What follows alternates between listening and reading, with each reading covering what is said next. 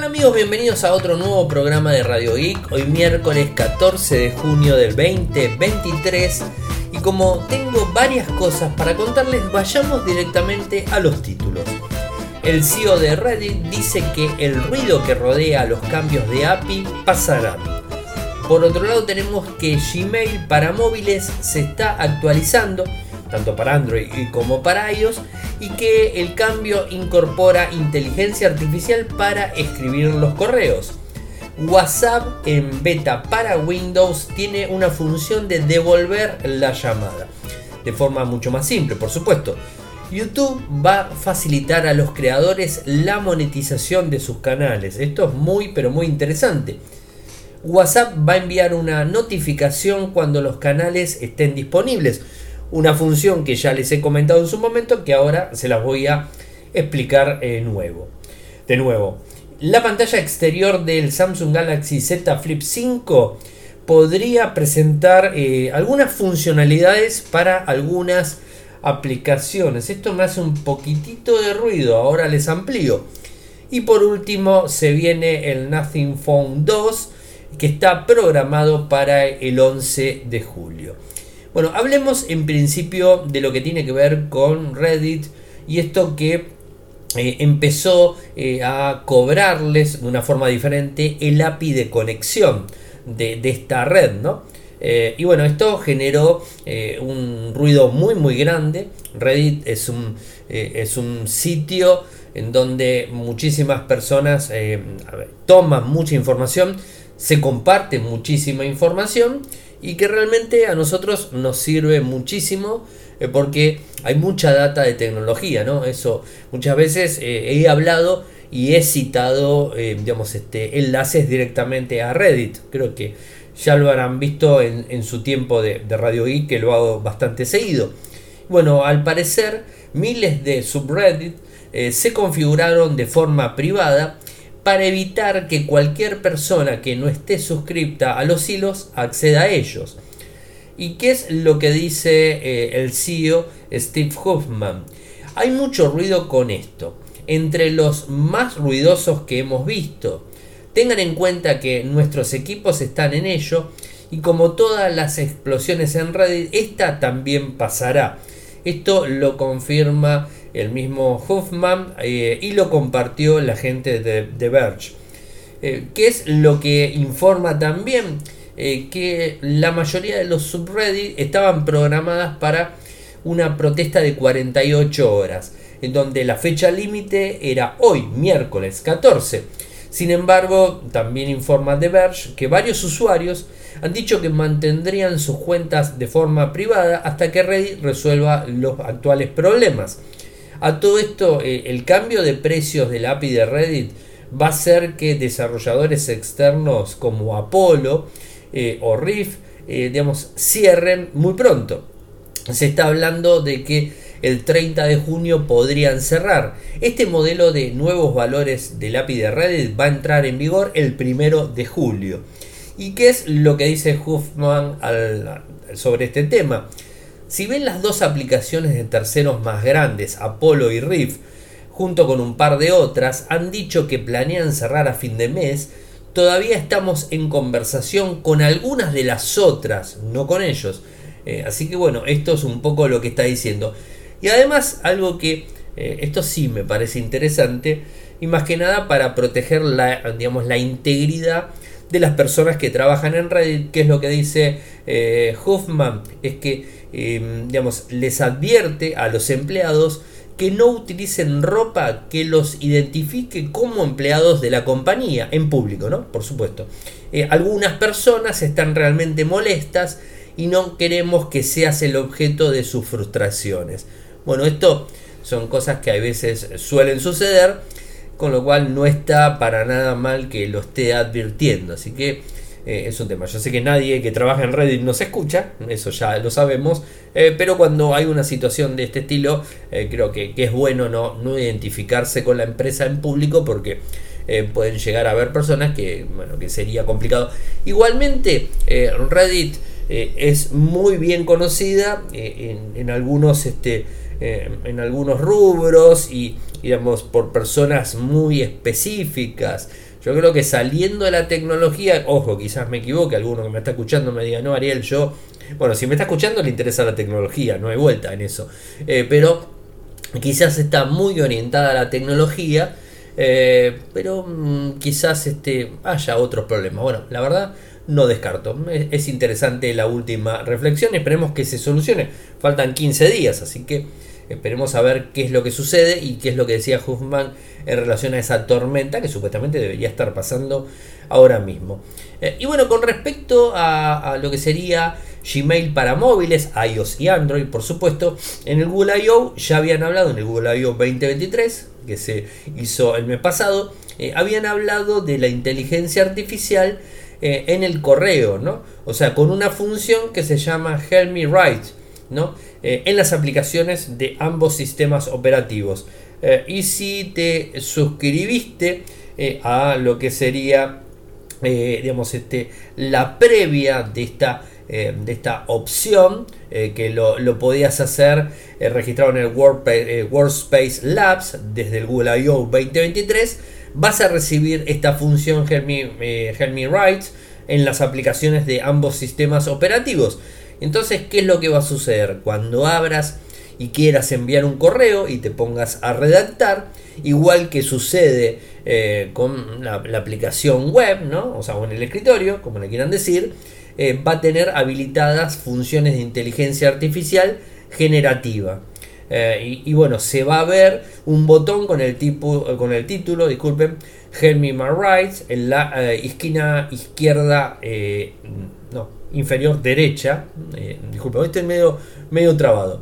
y bueno, de esa, de esa forma vos vas a poder después autocrear y completar de una forma mucho, mucho más simple, ¿no?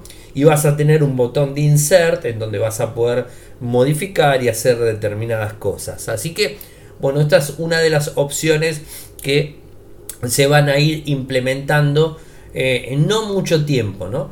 Eh, pero por supuesto, como les dije, tienen que estar registrados en el Workspace Lab. Si no están registrados ahí, se va a complicar un poco.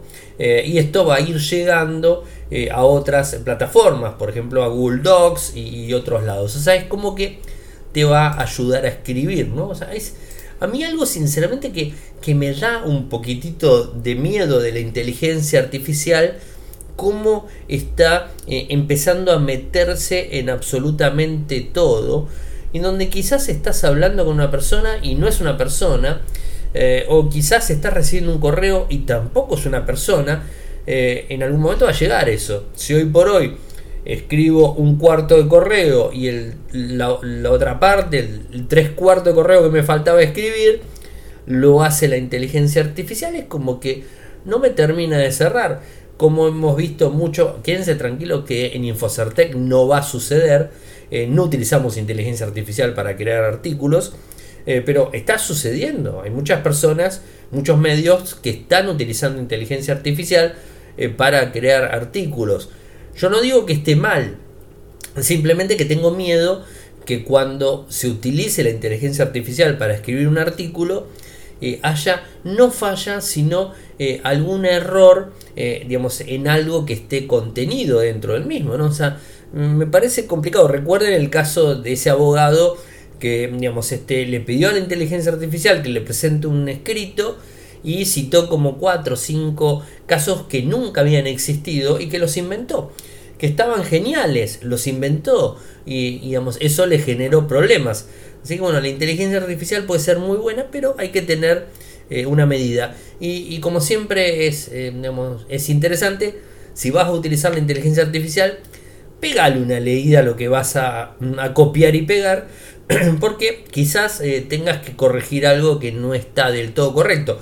Bueno, ¿se acuerdan cómo hacíamos hace bastante tiempo cuando, cuando se hacía una traducción directa con el translator de, Google, ¿no? O sea, hoy por hoy el translator de Google con la inteligencia artificial que tiene entiende todo el texto y la realidad es que la traducción es muy muy buena. O al menos en lo que me toca a mí que tiene que ver con tecnología. Yo a veces me pasa de traducir de chino al español eh, de inglés al español ni que hablar, está más que, más que superado.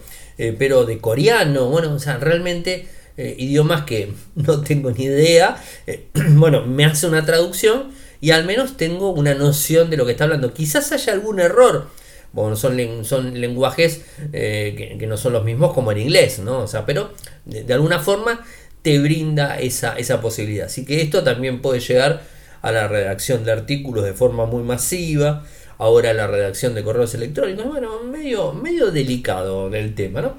Eh, ¿Por qué no más adelante tengo a alguien que me está escuchando que es fanática de los libros y todo, la tengo acá mi por ahí, eh, pero ¿y si empiezan a escribir libros con inteligencia artificial? O sea, ¿qué va a reemplazar a los escritores? Me parece que no está bueno eso, ¿no? O sea, es algo medio, medio delicado, ¿no? Algún día podremos hacer un debate sobre sobre ese tema. Bueno, eh, hablemos de WhatsApp, eh, una función que en la versión beta para Windows, en donde obtiene una nueva forma eh, para la función de volver la llamada cuando te llaman y tenés una llamada perdida, ¿no? Esto está en el canal beta de oficial en Microsoft Store. La versión es la 2.2323.1.0, que por supuesto hay que actualizarla a la misma y lo que te brinda es un botón directamente para poder devolver la llamada. No es mucho más del tema, no hay tampoco gran ciencia detrás de esto. Es un valor añadido que, eh, que se le está, digamos, este, ingresando a WhatsApp como tantos que venimos viendo. Seguramente les cuento también que casi todos, ya, ya creo que ya está totalmente implementado, en WhatsApp, en Android, no sé en iOS, calculo que también, pero no lo sé, porque no tengo para probarlo. Eh, en Android se puede editar el mensaje, ya lo, lo, dije, pero bueno, lo vuelvo a repetir. Ahora vos mandas un mensaje y podés eh, tocar los botoncitos arriba en el mensaje y podés editarlo, va a aparecer editado. Es una de las funciones que ya está. Y la otra que va a aparecer muy pronto es el tema de poder compartir pantallas y algo que les voy a hablar de los canales eh, que me parece interesante, que por supuesto se lo robaron a Telegram, ¿no? No vamos a mentir, ¿no? El tema de los canales, voy a ese porque así eh, unimos, eh, unimos temas en sí. Mm, WhatsApp va a enviar una notificación cuando los canales estén disponibles. Les conté la semana pasada que WhatsApp está trabajando, según la gente de WTA Info, en copiar esta función que tiene Telegram hace mucho, que de hecho se los paso y se los digo, ya que tengo el espacio. Nuestro canal de Telegram es Radio y Podcast, lo buscan así lo encuentran. Y lo que va a hacer WhatsApp va a ser algo muy similar a ello, en donde eh, lo que hacemos los dueños de los canales, subimos información y la empujamos. La persona que se suscribe va a recibir la información, pero no va a poder responder. Eh, porque el canal es eh, unidireccional, o sea, va para un solo lado, o sea, va para el que empuja, ¿no? O sea, no hay forma de respuesta. Los canales eh, en WhatsApp van a tener un, tema diferente a lo que es en Telegram. que bueno, que en Telegram tampoco pasa, no es tan complicado porque vos podés ver a los usuarios, pero los usuarios pueden mostrar su nickname y no lo que sería el número de teléfono. En el caso de WhatsApp, eh, cómo va a ser eh, para que no muestre el número de teléfono de una persona que está dentro del canal. Bueno, lo va a anonimizar, ¿no? y, de esa manera vos no vas a poder ver las personas que están conectadas. Seguramente va a haber un número que te va a decir, bueno, tantas personas están, están conectadas a ese canal y ahí quedó. En el caso de Telegram, tenés la opción de crear un grupo. De hecho, nosotros lo tenemos también en Radio Geek Podcast, tenemos el grupo que cuando respondes, no respondes en el canal, sino que se responde en el grupo. En el grupo respondes y pueden ir respondiendo, todo, todo perfecto, sin ningún tipo de problemas, pero el canal queda limpio. En el canal te menciona que hay respuestas, pero no te las deja ver. Cuando se clic en la respuesta, te manda al grupo. ¿Se entiende, no? Esta es la forma que funciona Telegram.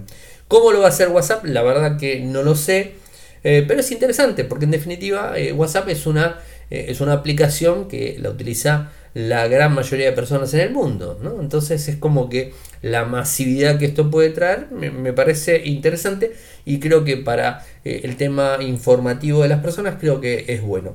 Esto se está empezando a probar en una opción muy reducida en usuarios beta, por supuesto, en Singapur y Colombia. No sé por qué eligieron esos dos países, pero bueno, es ahí. Eh, y de a poco se va a ir sumando otros países. Eh, ahora, ¿cuándo va a estar disponible para todo el mundo? Porque de hecho WhatsApp, según lo que dejó trascender, es que esto va a estar disponible para todos los usuarios de WhatsApp del mundo. O sea, cualquiera vamos a poder crear un canal. Como lo hace Telegram. Cualquier persona que tiene Telegram crea un canal. Esto va a ser igual. Eh, ¿Cuándo lo va a hacer? La verdad que no sabemos. Pero ¿cómo nos tenemos que enterar? Bueno, te va a avisar WhatsApp directamente. Eh, te va a enviar un mensaje y, de esa manera vos vas a saber eh, que se puede crear un canal tuyo directamente. ¿Y cómo va a funcionar? La verdad que se los debo. Veremos cómo, cómo, lo implementan, ¿no? por supuesto, siempre tengan en cuenta de tener la última versión de, WhatsApp eh, en Android y en iOS. En el caso de iOS, la única versión que hay. En el caso de WhatsApp, puedes tener la beta, ¿no? directamente. Si es que estás suscrito a la beta hace tiempo, pues ya está cerrado. Así que bueno, eso sería eh, por ese lado. ¿no? Eh, bueno, va a aparecer una ventana emergente eh, relacionado eh, con los canales en donde te va a permitir registrar para recibir notificaciones y te alertará cuando la función esté disponible para nosotros. Bueno, interesante. yo creo que es una opción eh, positiva. Voy a dejar la última y me parece que es la mejor noticia del día que les puedo dar a los que son creadores de YouTube. Esa la dejo para lo último, que tiene que ver con la monetización de sus canales. Así que esa va para lo último. Y algo que me hizo ruido y que no me terminó de, gustar, en, la medida que lo iba leyendo en un montón de sitios, no me terminaba de gustar. Eh, ¿Y por qué? Eh, porque ya sabemos que se viene el Samsung Galaxy Z Flip 5 y el Samsung Galaxy Z eh, Fold 5. Se vienen los equipos. En el caso del Fold no hay problemas. De hecho, desde el primer Fold no hubo problemas. Pero en el caso del Flip, sí. porque las pantallas externas, que eran mucho más chicas, em, cuando cerrabas y plegabas el dispositivo, te quedaba y te permitía determinadas notificaciones. ¿no? Les hago una introducción. Determinadas notificaciones y determinadas funciones bastante acotadas. Eso por un lado. A medida que fue avanzando, el 1, el 2, el 3 y el 4, el 4 permitió más cosas. Hay algunas cosas más, yo de hecho lo tengo, y permite algunas cosas que son interesantes. Tiempo, ver notificaciones, cambiar eh, una canción que estás escuchando. Bueno, eh, algunas cosas interesantes ¿no? que, se pueden llegar a hacer, pero no, no es 100% eh, funcional. De hecho, no es ni un 15% funcional, ¿no? O sea, te puede servir para algunas cosas. O sea, siempre tenés que terminar abriendo la pantalla. Porque inclusive cuando le pones las aplicaciones que Samsung tiene en su tienda, que no recuerdo el nombre, pero las tiene, que por ejemplo te permite contestar mensajes de WhatsApp, correo, Telegram, lo que sea, tiene que abrir la pantalla para contestar. O sea, es como que no es operativo. Entonces, ¿qué sucede? El primero de junio, como todos saben, Motorola lanzó eh, el, el, Razer 40 eh, Ultra y el Razer 40 Ultra le puso una pantalla de 3.6 pulgadas eh, en la parte externa en donde es 100% operativa. Lo único que te define un poco lo que puedes hacer es el tamaño de 3.6 pulgadas. O sea, es más chica. Pero en esa pantalla chiquitita, con el teléfono plegado, puedes hacer absolutamente todo, inclusive jugar. Si tienes un juego y quieres jugar, juega. En una pantalla chica, pero juega. Pero puedes contestar mail, puedes contestar WhatsApp, Telegram, Instagram, lo que sea. Siempre la limitación es la pantalla. Y ahora, ¿qué es lo que se está dando eh, a conocer del Flip 5? Porque yo pensé que el Flip 5 de Samsung iba a competir eh, igual igual a, Motorola. Eh, pero al parecer estoy en duda. Igual falta un mes todavía. Estamos a mediados de julio que se va a hacer el lanzamiento. Así que falta un tiempito.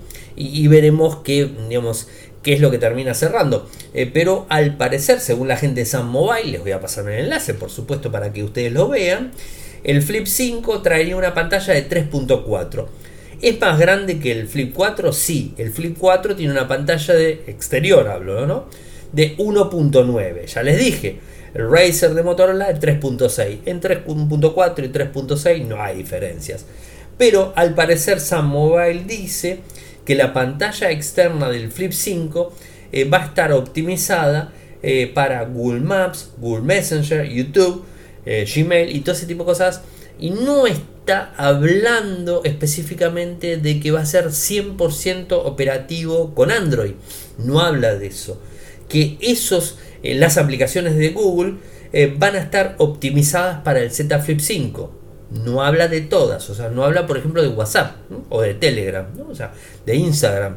Aplicaciones que muchas personas utilizan, ¿no? Así que es un tema. Además, habla también de que el teclado de Samsung, con lo cual parece que vas a poder hacer algunas cosas, vas a poder responder, porque el teclado de Samsung se adaptaría a la pantalla desplegable externa, o sea, eso es bueno.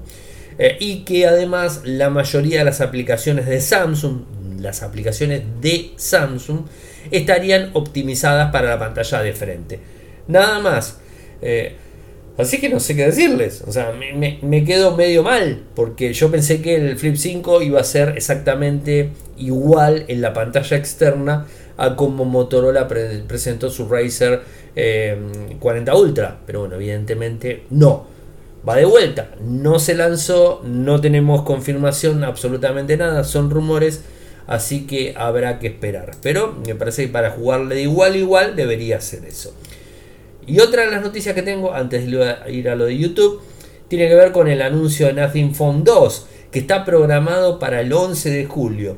Esto va a ser un día antes de lo que fue el año pasado. El año pasado fue un 12 de julio, en donde se presentó el primer teléfono en Londres, el Phone 1 de, la compañía. Bueno, ahora se, va a presentar el Phone 2. Eh, ¿Qué diferencias eh, va a tener el Phone 2? Por lo que se dio a conocer de vuelta. Es una pantalla más grande. Recuerden que el Phone 1 tiene una pantalla, no recuerdo el tamaño, pero no llegaba a las 6 pulgadas y era bastante más chica. 5.5, 5.4. Hablo de memoria, eh, no recuerdo, pero no llegaba a las 6 pulgadas seguras. En el caso de este, va a ser de 6,67 pulgadas en una pantalla AMOLED. Muy bueno eso porque obviamente está genial. El micro no va a tener el último micro de Qualcomm, supuestamente Snapdragon 8 generación 1 y al parecer la batería sería de 4700 mAh. Lo único que sí se confirmó y que lo hizo el mismo CEO CarPay es que el próximo dispositivo va a recibir 3 años de actualizaciones de Android, es decir, va a venir con el 13, se va a pasar al 14, al 15 y al 16, si siguen los números, ¿no? Pero bueno, 3 años de sistema operativo nuevo y 4 años de parche de seguridad. Con lo cual esto está muy bueno. Algo que me encantó del Phone 1, les cuento así rápido, es el gimbal, eh, digamos la cámara, la estabilización estilo gimbal eh, que tenía el Phone 1, que tiene el Phone 1 porque se sigue vendiendo. Eh, y bueno, creo que es, eso está muy, pero muy bueno para los que generamos contenido, creo que está muy, muy, muy piola, ¿no? Y esperemos que este equipo tenga eso, eso parecido y que además se puede utilizar en todo el mundo, porque recuerden que el Phone 1 estaba muy orientado a Europa y al Reino Unido, más que nada al Reino Unido, y no era compatible eh, con proveedores de Estados Unidos, si mal no recuerdo, hablo de memoria, pero creo que había conflictos en ese sentido. Esperemos que el Phone 2 eso no suceda. Eh, y bueno, creo que la noticia del día no me cabe la menor, menor duda eh, que tiene que ver con esto de, mm, YouTube. Bueno, eh, los creadores de YouTube, los que suben videos a YouTube, para monetizar, tenían un, un, inconveniente, ¿no? El inconveniente que tenían, en principio, les cuento, para entrar en el programa de socios de YouTube, el IPP, tenían que tener mil, mil suscriptores, o sea, mil personas que lo sigan, Em, después em, algunas eh, cargas em, digamos mensuales. 10.000, eh, 4.000, eh, disculpen, 4.000 visualizaciones en el último año. y bueno, y además este, opciones en cuanto a cuántas personas este, iban ingresando. Bueno, ahora, ¿qué es lo que cambió específicamente? Bueno, de 1000 suscriptores pasa a 500. Ya, veamos, bajamos la vara. Eso por un lado. De 4000 horas de visualización en el último año, pasamos a 3000. eso es interesante. Eso es un número importante. También se habla de los shorts, lo que pasa es que los shorts son relativamente nuevos, ¿no? así que eso también estaría interesante. ¿Y por qué hace todo esto? Bueno, no les quepa la menor duda de que el tema de Twitch les complica un poco la vida. El tema de TikTok también les complica la vida. Recuerden que eh, Twitch casi casi de forma automática se empieza a recibir monetización. Y hay muchas quejas de, usuarios de YouTube eh, que no tienen la monetización porque no llegan a, la vara que, pone YouTube para que puedas entrar. Porque vos podés llegar eh, a, los, a los mil suscriptores, pasarlo y vos decís, bueno, ya pasé los mil, bueno, ya me van a activar. No, el tema es que tenés que tener en el último año 4.000 horas de visualización, ¿no? Eh, entonces es como que es un número es un número alto. Inclusive les cuento, en el caso de los shorts, en los 90 días te pedías que tenías que estar por los 10 millones de visualización y ahora te pide eh, 3 millones de vistas de short en los últimos 90 días. O sea que ha bajado mucho. Igual no es la panacea, porque no lo es. Eh, pero bueno, es un, es un avance en, este sentido. Yo creo que debería bajar todavía más. Eh, porque en, definitiva YouTube gana. Gana por los este, creadores de contenidos. y además también porque eh, muchos están utilizando. Aquí en Argentina, por ejemplo, TikToks no te, no te deja monetizar. no, puedes monetizar TikToks. Eh, en el resto del mundo, España, no sé, en, Estados Unidos, este, monetizás, no sé si en Estados Unidos creo que también, eh, pero monetizás mm, sin problemas por visualizaciones. aquí en Argentina por visualizaciones no monetizás. Lo único que monetizas en TikTok es si haces vivos y la gente te regala, te hace regalitos y ese tipo de cosas. Eh, pero es la única, la única forma. Entonces, eh, por lo general, bueno, Argentina tiene sus problemas. Eh, pero por ejemplo TikTok en eso viene ganando, o sea, viene ganando muchísimo en relación a esto. En Twitch pasa lo mismo, o sea, tienes que tener un par de sesiones con 75 personas que te estén viendo. Eh, pocas horas de, transmisiones, o sea, no son grandes números que cualquiera que hace vídeos en vivo en Twitch los llega enseguida. En cambio, en, YouTube se complica bastante.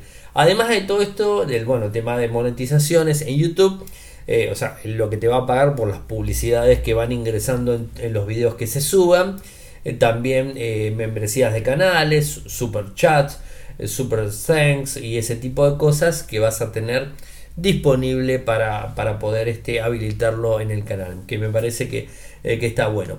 Eh, ahora lo, duro, ¿en dónde se está implementando? Porque esto, lo malo también es que ni siquiera se está implementando en todo el mundo, o sea, se está implementando en algunos países. ¿Y cuáles son los países? Por supuesto, como se imaginan, Estados Unidos, Reino Unido, Canadá, Taiwán y Corea del Sur. YouTube dice que va a ampliar eh, más países eh, con el tiempo. Mm, no dice cuándo, solamente dice con el tiempo.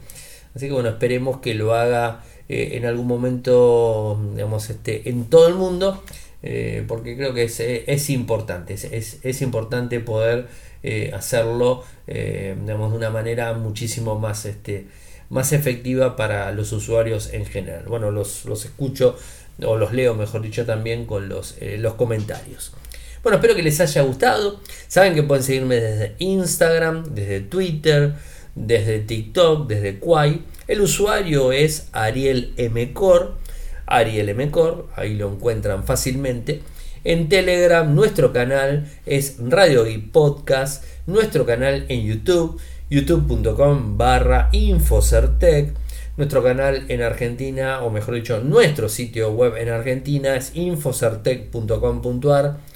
En Latinoamérica, infocertecla.com. Muchas gracias por escucharme y será hasta mañana. Chao, chao.